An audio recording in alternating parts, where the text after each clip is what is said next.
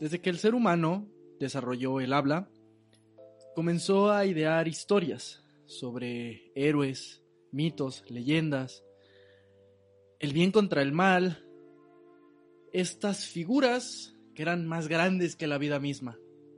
Después se fueron creando diversos medios por los cuales estas historias fueron difundidas. Los griegos tenían el teatro, la tragedia. Después tenemos las grandes películas, las aventuras, las novelas. Sin embargo, creo que en la actualidad hemos llegado al pináculo del desarrollo de estas historias. Y es en lo que vamos a hablar el día de hoy. Amigos, amigas y amigas de Lechuvisa, sean ustedes bienvenidos a una edición más de ¿Por qué Sergio no tiene novia? donde hablaremos de una de nuestras más grandes aficiones, la lucha libre. Se dice que sus orígenes se remontan a los carnavales y estas fiestas, eh, bueno, los carnavales y estos circos, ¿no? Que iban de pueblo en pueblo, donde se ponían todo tipo de espectáculos, desde los espectáculos que conocemos, con los elefantes, los caballos, los perritos esos que brincan. Los pollitos de colores. Los pollitos de colores. Pero también habían otro tipo de espectáculos, como por ejemplo demostraciones de fuerza y había también competencias. Y entre esas competencias estaba la lucha. ¿Qué tanto de, de sus inicios era eh, digamos, lucha legítima o lucha en la que el resultado no estaba amañado para emocionar a la gente. No lo sabemos. Solo sabemos que con el tiempo los resultados se fueron amañando y se fueron planeando porque se dieron cuenta que entre más emocionante era una pelea, más la gente quería ir a verla. No era emocionante ver a un cabrón que simplemente en 5 segundos noqueaba a alguien o lo, lo mantenía en el suelo, sino ellos querían ver drama, ¿no? Querían ver una contienda que fuera, pues, pues tal cual, una, que la gente quería ver una contienda que fuera emocionante, que narrara de cierta manera una historia, y entonces esto los fue atrayendo, y fue de esta manera que fueron ideando esta idea de lo que sería la lucha libre, que era un, una muestra de talento físico mezclado con precisamente lucha, lucha real, lucha americana, lucha, lucha grecorromana, lucha de ciertos tipos, con histrionismo y con un resultado ya definido que se definía según sea la preferencia de la gente. Si este era popular por la gente, este ganaba. ¿Por qué? Porque la siguiente vez que la feria viniera al pueblo, iban a pagar mucho dinero para ir a ver a su luchador. De esta manera, la lucha libre fue avanzando, se fue evolucionando fue llegando a los circuitos, obviamente como toda eh, arte, como todo eh, artesanía, por así decirlo, va evolucionando, va teniendo reglas, al grado que tenemos el monstruo que es actualmente, donde eh, tenemos ya como cosas muy establecidas. Vamos a dejar como primero unas reglas claras, como del lenguaje de la lucha libre. Para empezar, ya sabemos, es falsa es falsa en el sentido de que sabemos que un viejito loco es el que decide los resultados, pero no es falsa en el sentido de que las acrobacias que ves son reales. O sea, ese güey no tiene, ese güey que se avienta de la tercera cuerda o Jeff Hardy cuando quiere matarse, eh, no hay safety net, no hay cables. No, no, tienen foamy en los huevos. No tienen foamy en los huevos, exactamente. El dolor es real. Ciertamente no se, no se golpean con la intención de lastimarse, pero hacen un espectáculo y son atletas que dan un espectáculo. Segundo, la lucha libre tiene muchas eh, como pequeñas eh, frases, no frases, tiene como muchos conceptos que se fueron creando a lo largo de todo este tiempo. Tenemos los dos más famosos, que son muy conocidos por todo el mundo, que la lucha libre se basa en un principio eh, sencillo, que es el bien contra el mal, ¿no? Los buenos contra los malos, los gañañunflas contra los otros. Nunca supe cómo les decían a los otros que se dividen en dos bandos, que son los rudos, o que en inglés les llaman los babyface. Los face. Los rudos son los heels, Los rudos son heels, los técnicos son los face. Los técnicos son los babyface. Los rudos son eh, estas figuras que encarnan lo malo, ¿no? Son estos seres que están dispuestos a hacer cualquier cosa con tal de asegurar su victoria, son tramposos, hacen golpes ilegales, tratan de engañar al referee, generalmente tratan de hacer que el público se ponga en su contra, aunque no siempre funciona porque como veremos en... eh, dependerá de- del contexto cultural. Por ejemplo, en México hay gente que solamente le va a los rudos y que no importa la arena en la que vayas, ese rudo va a ser ovacionado porque la gente lo ama, a pesar de que saben que es el malo. Es como mucha gente actualmente no lo, no lo vimos en su época y hoy por hoy se idolatra la figura de Blue Demon.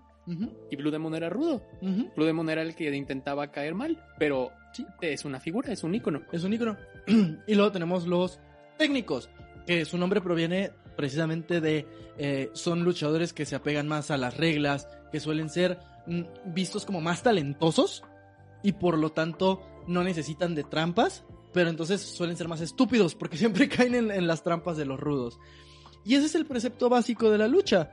Obviamente con el paso del tiempo, cada lugar donde se fueron estableciendo pues se fueron modificando la manera en la que estos papeles se jugaban.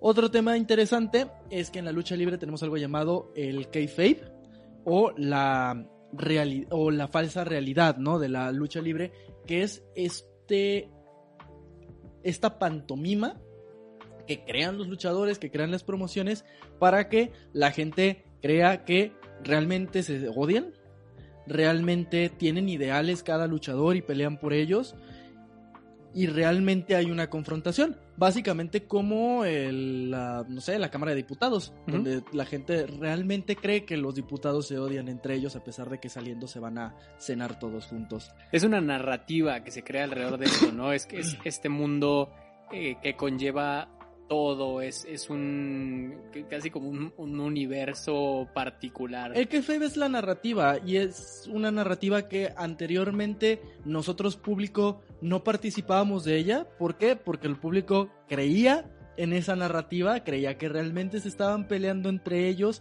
creían que Triple H si se había metido a la casa de Randy Orton a agarrarse a vergazos a su esposa o algo así. Y después, cuando creces, y más ahorita con los medios, se dice que lo, el kayfabe murió. ¿Por qué? Porque los luchadores ya no se esfuerzan por fingir que lo que pasa en el cuadrilátero es real. Hay, hay casos de luchadores en los 60, 70 que de verdad, por ejemplo, hay uno muy famoso de que hubo un, un accidente aéreo y iban rudos y técnicos juntos. Y los rudos se negaron a que los atendieran a la par que a los técnicos. Sácalos estos güeyes, a mí sácame los, o- a mí sácame oculto porque no pueden ver que venimos juntos. Y tuvieron que fingir que sus, sus lesiones fueron por separado. ¿Por qué? Porque ellos protegían mucho esta narrativa. Ahorita el negocio ha cambiado y ya la mayoría de los que somos fans de este negocio sabemos de esa narrativa. ¿Qué es lo bonito de esto? Dejarse, ahora es dejarse llevar. Yo sé claramente que tal señor no odia realmente al otro señor o que tal muchacha y tal muchacha siguen siendo amigas en la vida real. Pero lo divertido y lo que me gusta mucho de la lucha libre es que los performance y sobre todo la WWE que sí es muy criticada, pero es como ver una película. Eh, son, son actores y literal tienen guion y, y escriben sus historias de tal manera que buscan provocar en ti este sentimiento. Es seguir una serie, güey. Es, es, es, es seguir una serie. Solamente es una serie que se representa con actores eh, reales que están haciendo sus stunts al mismo tiempo que tú los estás viendo. Y que el, el éxito del negocio se basa en que la serie nunca se acabe, güey, también. Sí, sí, sí, no hay temporadas, es la vida real. ¿Qué es lo bello de la lucha libre actualmente? Que al momento en el que nosotros sabemos que la narrativa es falsa, se empieza a mezclar la narrativa con la realidad. Por ejemplo, empezamos a saber cómo funciona el negocio, ¿no? ¿Cómo es que los que son campeones llegan a ser campeones? ¿Cómo es que, a pesar de que vemos a alguien que es mucho más talentoso que, que- otro, este nunca ha sido campeón? Y este sí, ¿por qué? Al grado de que hay historias en las que ya no sabemos si es la narrativa, si somos nosotros, si es el luchador lo que está haciendo que funcione. Eh, una historia muy concreta es lo que pasó con uno de mis luchadores favoritos que se llama Daniel Bryan, que es un luchador bajito, un luchador que en los ojos de la empresa, la WWE, no debería ser campeón. ¿Por qué? Porque ellos tenían un estándar de lo que debía ser un campeón, que era este güero, mamado, grandote, eh, malo, este, sabes, como muy macho sesentero. Y este güey lo ves y es un menonita chiquito, este, emputado. ¿Qué pasó? Que de repente la gente empezó a apoyar tanto a este güey al grado de que ya no le hacían caso a la narrativa. La narrativa te decía, este güey es el que tienes que apoyar, y la gente decía, no, nosotros vamos a apoyar a este güey. Entonces la gente forzó que la narrativa se cambiara. Y es algo que, y es, algo que es muy bello de, de- la lucha libre. Nosotros como aficionados podemos influir. A diferencia en otras series, por ejemplo, si a ti te cagaba Cal Khaleesi, pues no podías abucharla, ¿no? No la podías abuchar. Y no ibas a cambiar el final. No, y además que también la, la industria de lucha libre, si bien sí se basa en que la gente vea el producto en tele, también se basa mucho en que la gente llene lo- las arenas, que la gente compre la mercancía, que la gente consuma otro tipo de productos. Y esto se van a basar si a la gente le está gustando el producto. Game of Thrones, Breaking Bad, de la serie que tú me digas, no, no tenía que llenar un venue. eh, para ver si más o menos a la gente le estaba latiendo. O sea, tienen el rating y ya. Y ahora pues, la lucha libre lo hace cuatro veces por semana cada empresa, güey. Además de que la, la- la diferencia es que ellos no exponen su producto frente a un público en vivo que literal lo puede rechazar en ese momento. Exacto. Ha habido casos en los que de verdad ahí mismo en, es- en ese momento la gente ha rechazado las historias y ha cambiado el curso de las historias por sus reacciones. Y eso está bien cabrón. O luego, por ejemplo, tenemos historias en las que ya no sabes si es realidad o es ficción, como por ejemplo el güey que tengo aquí atrás, que es eh, Edge, que en la vida real se llama Adam Cop- Cop- Copeland. Copeland, sí. Copland, ese güey, ese güey se lesionó. Se lesionó de verdad. Tenía un problema en las cervicales que si el vato volvía a luchar, se quedaba paralítico. Pasaron 10 años. 10 años en las que el cabrón no luchó porque él corría, la, corría riesgo de morirse si volvía a luchar. Y de repente, un día el güey regresa. Entonces, en la historia es emocionante que regrese a un personaje que te gusta.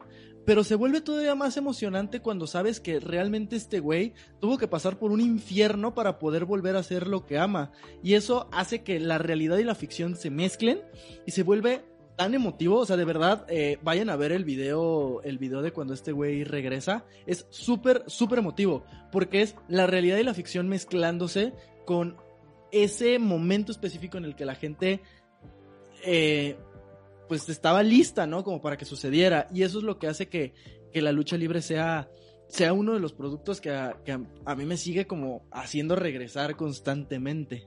Ya, a mí me pasó y a ti también, y creo que le puede pasar a mucha gente. Yo consumía la lucha libre cuando era muy, muy morrito. O sea, que tenía. Tal vez, tal vez vi por primera vez la lucha libre eh, con el producto de mi país, con, con la lucha libre mexicana, particularmente con el Consejo Mundial de Lucha Libre. Ujú. Es con quien empecé a ver lucha libre.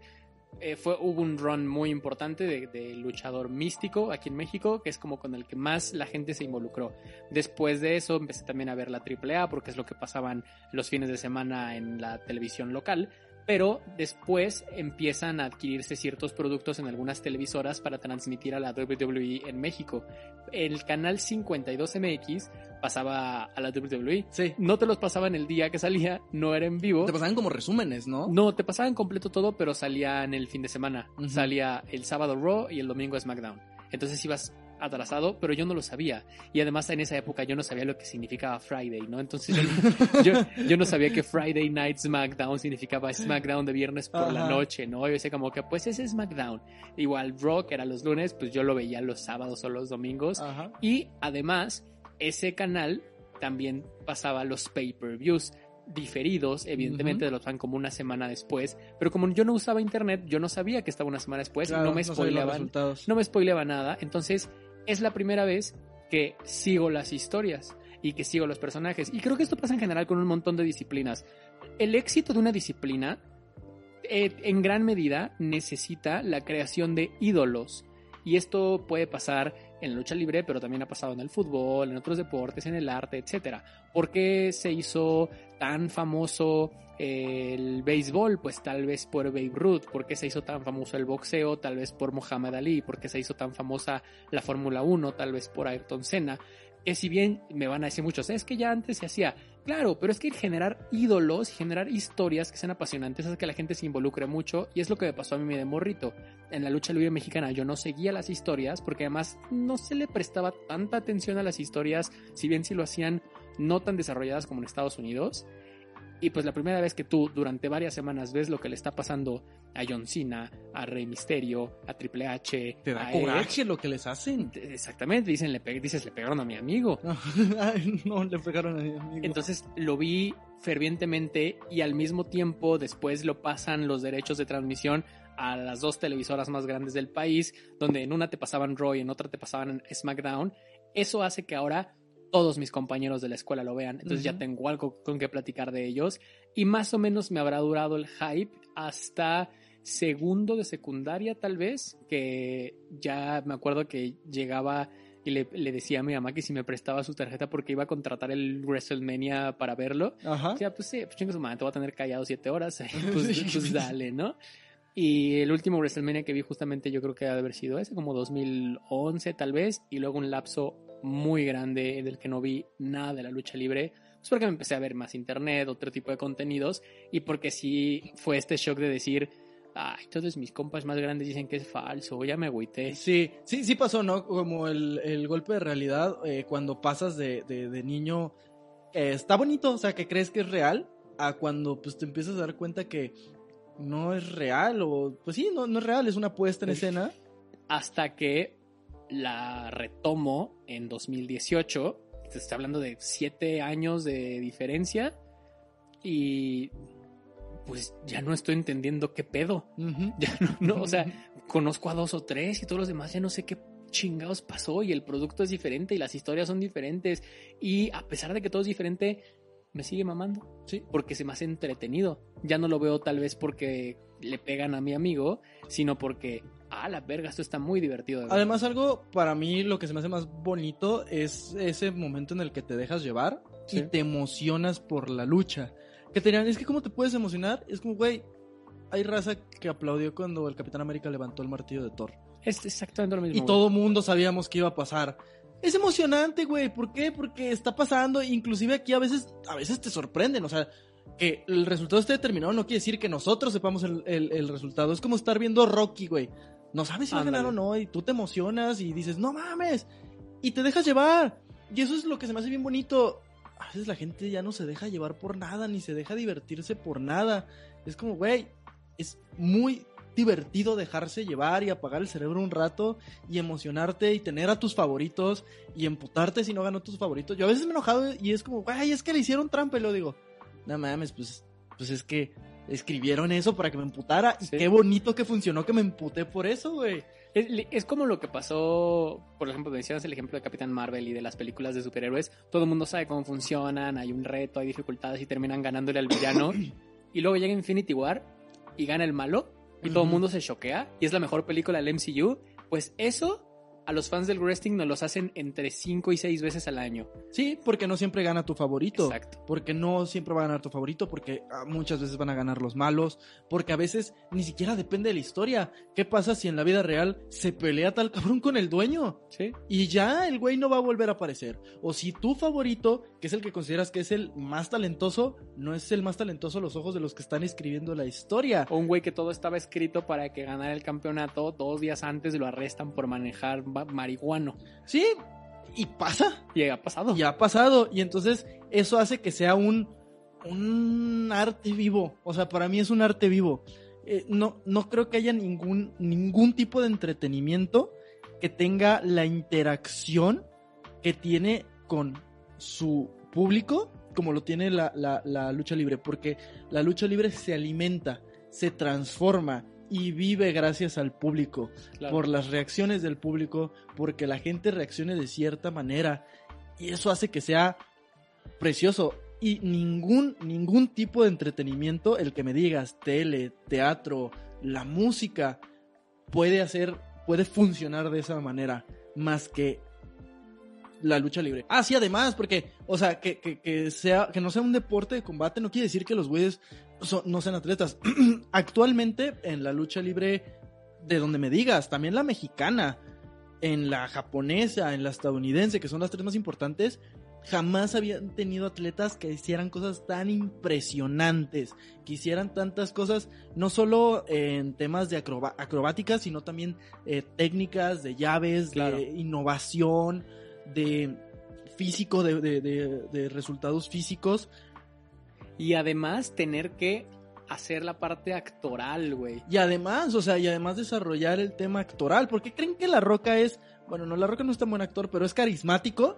Es muy carismático y está mamadísimo, porque de ahí salió. Igual que John Cena, igual que muchos otros que van a llegar después. Y, y es que imaginemos a un deportista de artes marciales. Luego juntémoslo con un actor de teatro. Luego juntémoslo con un stuntman de Sí. Hollywood. Esos combínalos, ponlos frente a un público cuatro veces por semana haciendo lo que hacen.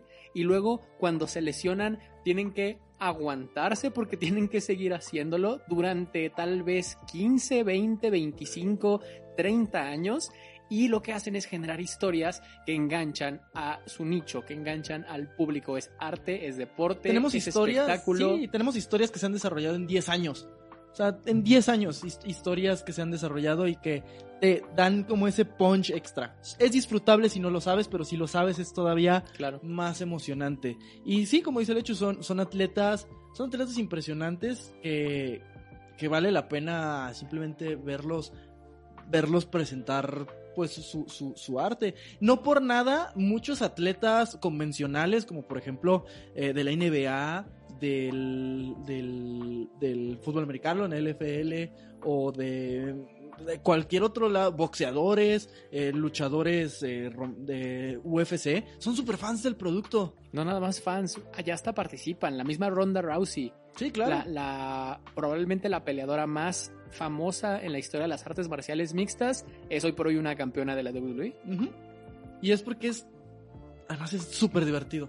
O sea, es muy divertido. Claro. Entonces, eh, denle una oportunidad. Si están, si están interesados en al menos ver qué pedo, mándenos un mensaje a alguna de nuestras redes sociales como arroba lechubiza, eh, donde nosotros les podemos decir cómo empezar, ¿no? Y si se dan esa oportunidad, lo, lo digo mucho en los últimos dos años, pero sí creo que estamos en una de las mejores épocas para ser fan de la lucha libre, güey. Ya no nada más es el producto más mainstream, sino que hay escenas independientes, escenas locales, a la vez todas se relacionan, Sí. hay nuevos luchadores cada día. Además de que la escena en México es muy divertida también. Claro. Y es un lugar muy folclórico que tiene otras implicaciones también que quizás en otro video hablaremos.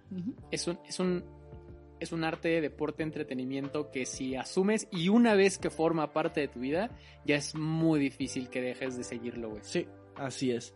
Si te gustó este tipo de contenido, no olvides seguirnos en nuestras redes sociales. Eh, este podcast lo puedes seguir como todo lo que no te enseñan en la escuela. Estas secciones en específico aburridos y con internet, donde semana tras semana hablamos sobre algún contenido que nos interese. Puedes seguirnos en Lechubiza, en Instagram, en Twitter y en Facebook, en TikTok también. Además de que en YouTube puedes ver el video donde subimos nuestras caras. Si te gusta también el tema de la historia, tenemos un podcast donde de manera más cotorra contamos una historia, una biografía cada semana, cada martes. Lo puedes seguir como Los Bardos de la Historia. Y donde de hecho ya tenemos un par de capítulos donde hablamos sobre lucha libre. Así es, tenemos un episodio de El Santo y tenemos un episodio de Vince McMahon, el dueño de la WWE, para que vayan a ver qué hace ese viejo cochino. Nosotros fuimos Lechubiza, nos vamos sin antes recordarles que... He tenido cirugía nueve veces en mi rodilla izquierda. No intentes esto en casa, a menos que sea divertido. Tu, turu, tu. Puyaca, puyaca. Dejé mi cartera en tu casa. ¿Me ayudas a agarrarla?